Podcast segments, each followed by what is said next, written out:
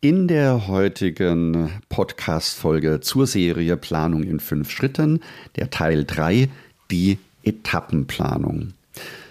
Warum solltest du eine Etappenplanung überhaupt erstellen oder geht es auch ohne? Das wirst du in dieser Folge erfahren.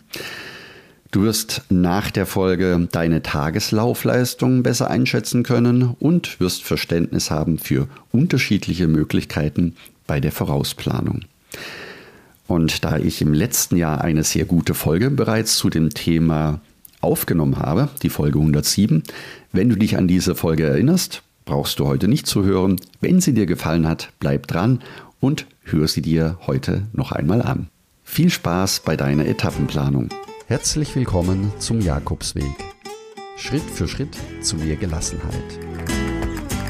Mein Name ist Peter Kirchmann und ich helfe Pilgern und denen, die es werden wollen, dabei, ihren Jakobsweg vorzubereiten und ihren eigenen Lebensweg zu gehen. Und jetzt viel Spaß bei dieser Folge.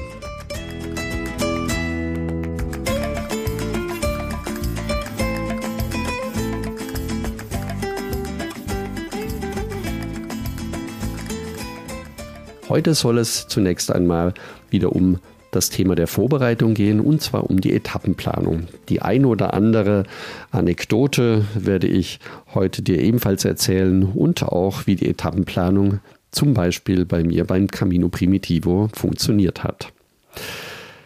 Ja, warum überhaupt eine Planung erstellen, wenn es doch darum geht, zu pilgern und offen zu sein für das, was täglich auf dich einströmt. Das heißt, welchen Nutzen kann eine Etappenplanung überhaupt haben? Und so wie der Name schon sagt, geht es hier in erster Linie um eine Planung, also um eine Einschätzung, bevor du auf deine Reise gehst. Warum eine Einschätzung? Das ist vielleicht relativ einfach erklärt. Wenn du nach Spanien fliegen möchtest, dann wirst du einen Hinflug haben und irgendwann auch einen Rückflug. Und wie die Zeit dazwischen für dich geplant werden kann, das erfährst du in den Etappenplanungen. Oder das geht über die Etappenplanung. Oder auch nicht. Dazu gleich mehr.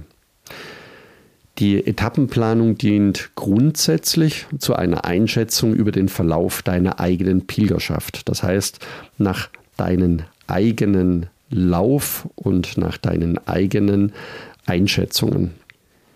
Die Etappenplanung ist ebenfalls nützlich für dich, wenn du deine Übernachtungsorte im Vorfeld wählen möchtest oder vielleicht sogar durch Vorbuchungen deine Übernachtungen bereits im Vorfeld der Pilgerreise für dich durchführen möchtest. Für längere Pilgerschaften, wenn du beispielsweise drei oder vier oder noch mehr Monate unterwegs bist, kann auch eine Wochenplanung völlig ausreichend sein oder sogar gar keine Planung. Bei dem Thema der Planung im Vorfeld geht es an und für sich immer um zwei Dinge. Zunächst um die eine Seite, wo es um Freiheit und Spontanität geht, denn die Freiheit auf dem Jakobsweg sich darauf einzulassen, was der Weg für einen bereithält an Überraschungen, an Abenteuern. Die Freiheit selber zu entscheiden, wie lange ich gehe, um wie viel Uhr ich aufstehe, wann ich abends in einer Herberge ankommen möchte oder auch die Freiheit an einem Tag länger oder weiter zu laufen, weil man gerade gut drauf ist oder wenn es eben nicht so gut läuft, vielleicht ein Tag Regen, den wir beispielsweise auf dem Camino Primitivo auch hatten, dann kann es sein, dass deine Tagesmotivation etwas leidet oder deine Tagesmotivation sogar gestärkt wird. Und dann ist es schade, wenn du bereits um 11 oder um 12 Uhr an deinem Etappenziel angekommen bist, dort eigentlich übernachten wolltest und nicht weiterlaufen kannst, weil du eine sehr starre Planung durchgeführt hast. Dann ist es von Vorteil, in diesem Beispiel, einfach weiterlaufen zu können und zu einem Zeitpunkt, den du selber bestimmen möchtest, an dem Tag eine Unterkunft dir suchen kannst und dort übernachtest. Zwischen der absoluten Freiheit, das heißt überhaupt nichts vorzubuchen und überhaupt nichts zu planen, einfach loszulaufen und zu sehen, wie sich die nächsten Tage und die nächsten Wochen entwickelt. Also eine sehr spontane und offene Pilgerreise. Steht auf der anderen Seite der Skala die Sicherheit durch die Planung. Und bei der Sicherheit durch die Planung gibt es ebenfalls unterschiedliche Möglichkeiten. Es kann, wie gesagt, immer nur eine Planung sein, denn du weißt im Vorfeld nicht, wie die einzelnen Tage verlaufen werden. Und auch im Vorfeld deiner Planung ist es so, dass jeder Pilger eben unterschiedlich lange für unterschiedliche Etappen oder Abstände benötigt. Und unterwegs selbst ist dann die Laufleistung oder eine Etappe von mehreren Faktoren auch abhängig. Nach ein paar Tagen, ich sage immer die ersten zwei, drei, vier Tage, dienen dem Einlaufen, dem wieder sich erinnern, wenn du schon den Jakobsweg gelaufen bist. Oder wenn du noch nie den Jakobsweg gelaufen bist, dient diese Eingewöhnungszeit dir, damit du dich besser abschätzen kannst und damit du dich beginnst einzulaufen, dass der Körper sich daran gewöhnt, dass die Schuhe und die Füße sich daran gewöhnen das Rucksackgewicht unterschiedlich verlagert wird. Du lernst den Rucksack unterwegs besser zu packen und auf einzelne kleine Dinge zu achten. Und so kann auch die Tageslaufleistung unterwegs sehr schwankend sein. Für deine Etappenplanung im Vorfeld der Pilgerreise sind die Angaben immer nur ungefähr. Das heißt, wenn du die offiziellen Etappen laufen möchtest oder für deine Planung nutzen möchtest, dann hast du auf dem Camino Frances beispielsweise Etappen ganz grob zwischen 20 und 30 Kilometer, die du entweder eins zu eins übernehmen kannst. Das ist für die Planung vielleicht sogar einfacher und leichter. Wenn du aber im Detail dich stärker damit beschäftigen möchtest, dann kann es durchaus sein, dass es auch Sinn machen kann, eine Etappenplanung von den offiziellen Etappenenden abweichen zu lassen. Warum? Das ist auch relativ einfach und schnell erklärt. Wenn sich jeder an die offizielle Etappenplanung hält, dann sind genau an diesen Orten die Pilgerherbergen oft ausgebucht oder sehr voll, während eine Ortschaft davor oder eine Ortschaft nach diesem offiziellen, inoffiziellen Etappenende die Herbergen wieder deutlich weniger Pilger beherbergen und auch dort dann am Abend noch freie Betten zu haben sind. Also beides ist möglich, das heißt auf der einen Seite völlig frei und absolut spontan loszulaufen.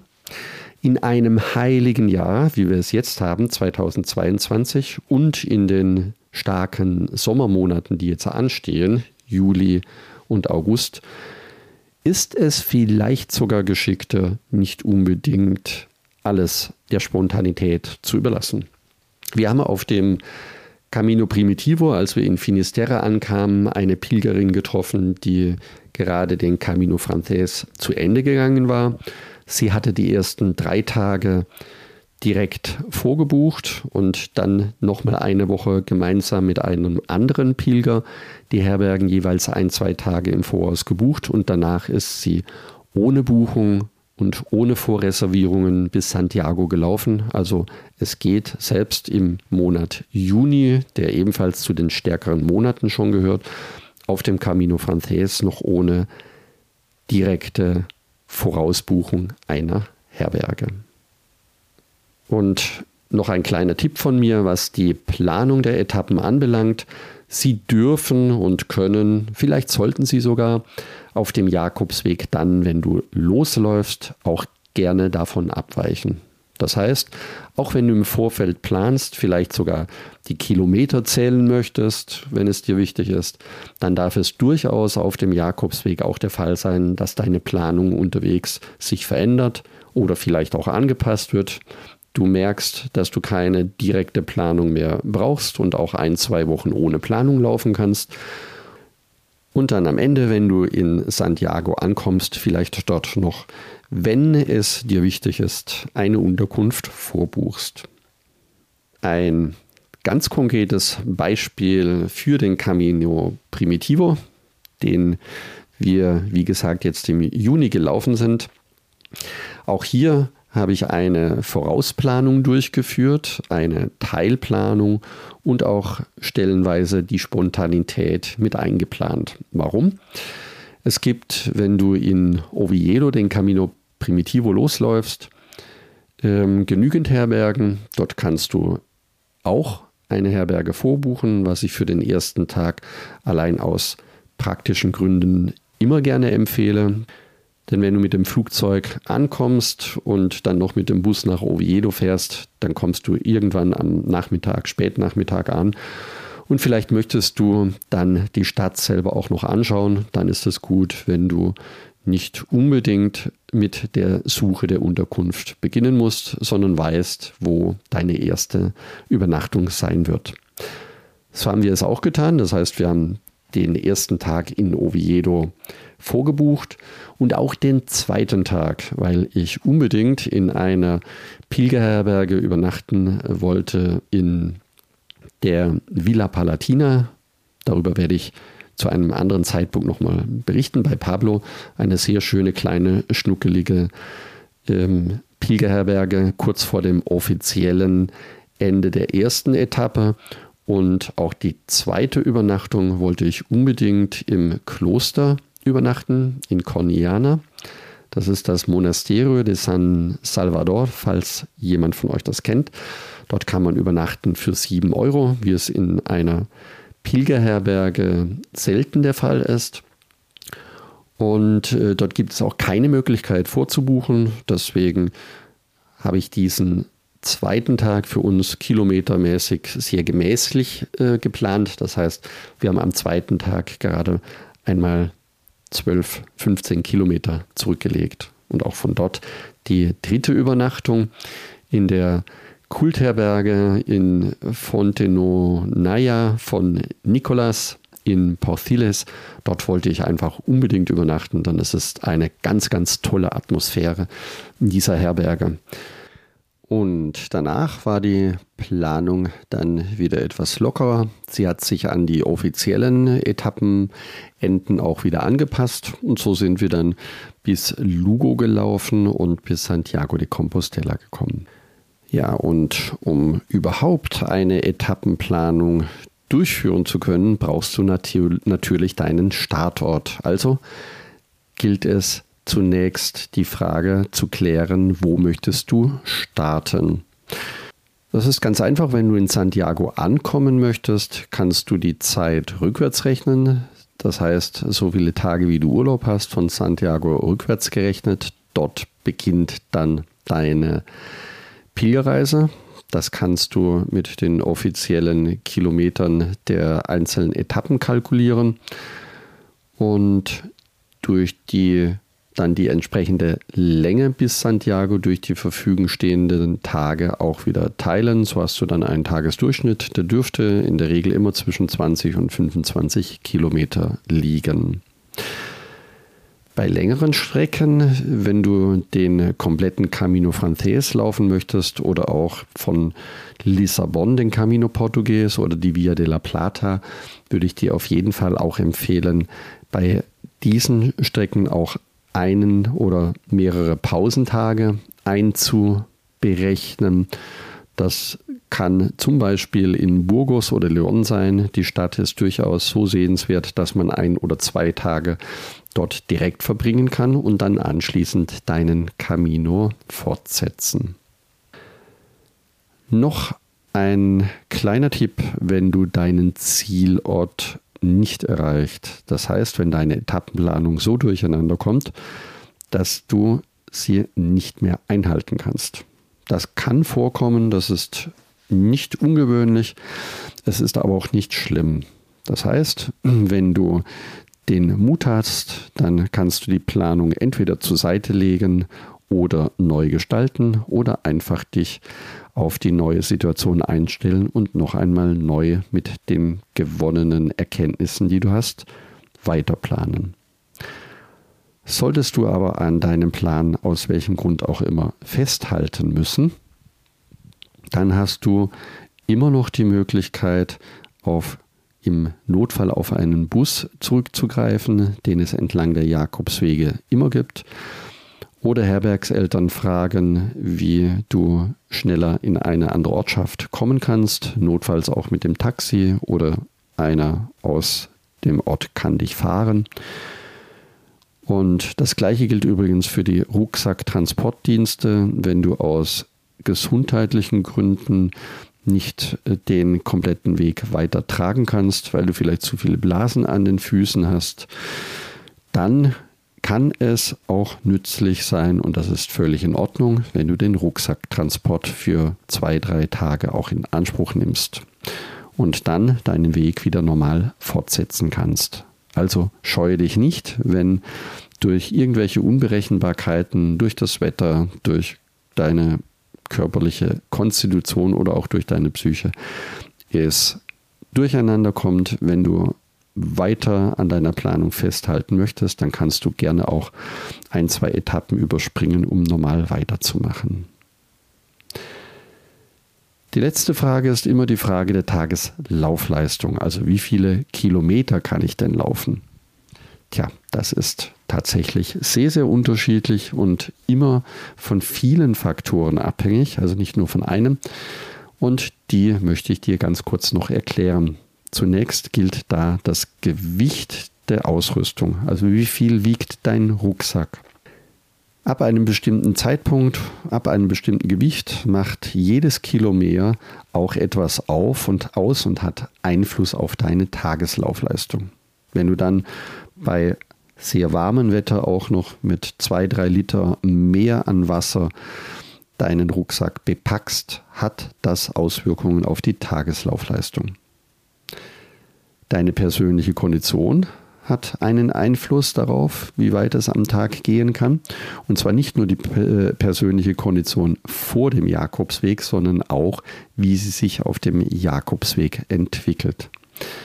Denn du wirst Tage haben, da läuft gar nichts, da hast du das Gefühl, es geht überhaupt nicht vorwärts. Und du wirst aber auch Tage haben, wo du glaubst, Mensch, jetzt könnte ich noch mal fünf Kilometer weiterlaufen und du läufst und läufst und bist so gut drauf, dass du tatsächlich mehr auf den Tacho bekommst, wie du dir jemals vorstellen hättest können. Dann das Wetter, natürlich die Temperaturen, aber auch, ob es regnet oder ein normaler bewölkter Tag ist oder Sonnenschein. Die Tageszeit hat Einfluss darauf. Das heißt, es gibt Tage, da wirst du vormittags viel besser laufen als nachmittags. Und an anderen Tagen, du weißt nicht warum, ist es genau umgedreht. Also das kann ebenfalls Auswirkungen haben auf die Tageslaufleistung. Dann die Höhenmeter, wie viele Höhenmeter an diesem Tag zu bewältigen sind. Das kann Einfluss haben. Und das braucht dich nicht unbedingt nervös machen, denn es ist völlig normal, dass es jeden Tag unterschiedliche Dinge gibt, die deine Laufleistung beeinflussen. Und manchmal weiß man auch gar nicht, wo sie herkommen. Ja, das nochmal in aller Kürze zur Etappenplanung. Also zwischen Freiheit und im Detail planen gibt es alle Möglichkeiten. Es gibt die gar nicht Bucher, gar nicht Planer. Es gibt die am Anfang und Ende Bucher und auch Planer. Es gibt die spontane Entscheider, die zwei Tage Vorausbucher, Vorausplaner für die Etappenplanung und auch diejenigen, die sich zu 100 Prozent an ihre Plänen orientieren. Ja, das waren die Infos zum Thema der Etappenplanung. Und wenn du jetzt Lust bekommen hast, deinen eigenen Jakobsweg zu planen und deine Etappenplanung im Detail auszuarbeiten, findest du dazu im Buen Camino Club Etappenplanungen für unterschiedliche Jakobswege, die du als Vorbereitung nutzen kannst. Geh dazu am besten auf buencaminoclub.de und trage dich direkt ein. Du kannst, wie gesagt, alles downloaden, was dir wichtig ist. Und wenn du jemanden kennst, der sich ebenfalls für den Jakobsweg interessiert, von dem du glaubst, dass diese Folge für ihn jetzt genau richtig ist, dann teile diese Folge sehr, sehr gerne mit deinen Freunden und Bekannten, damit sie die Folge anhören können und ihr könnt euch anschließend gemeinsam über das Thema der Etappenplanung austauschen. Danke, dass du zugehört hast und ich freue mich, wenn wir uns nächsten Sonntag wiederhören. Und denke daran, du bist wunderbar. Ich wünsche dir eine lebensfrohe und schöne Woche. Buen Camino, dein Peter Kirchmann von Jakobsweg-lebensweg.de.